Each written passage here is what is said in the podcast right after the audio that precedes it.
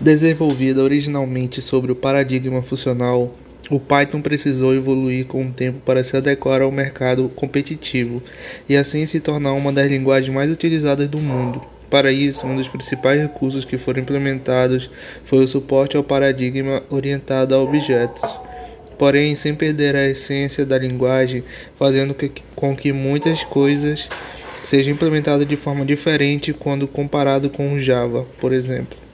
Uma dessas mudanças foi, um, foi a adição do recurso de herança na linguagem.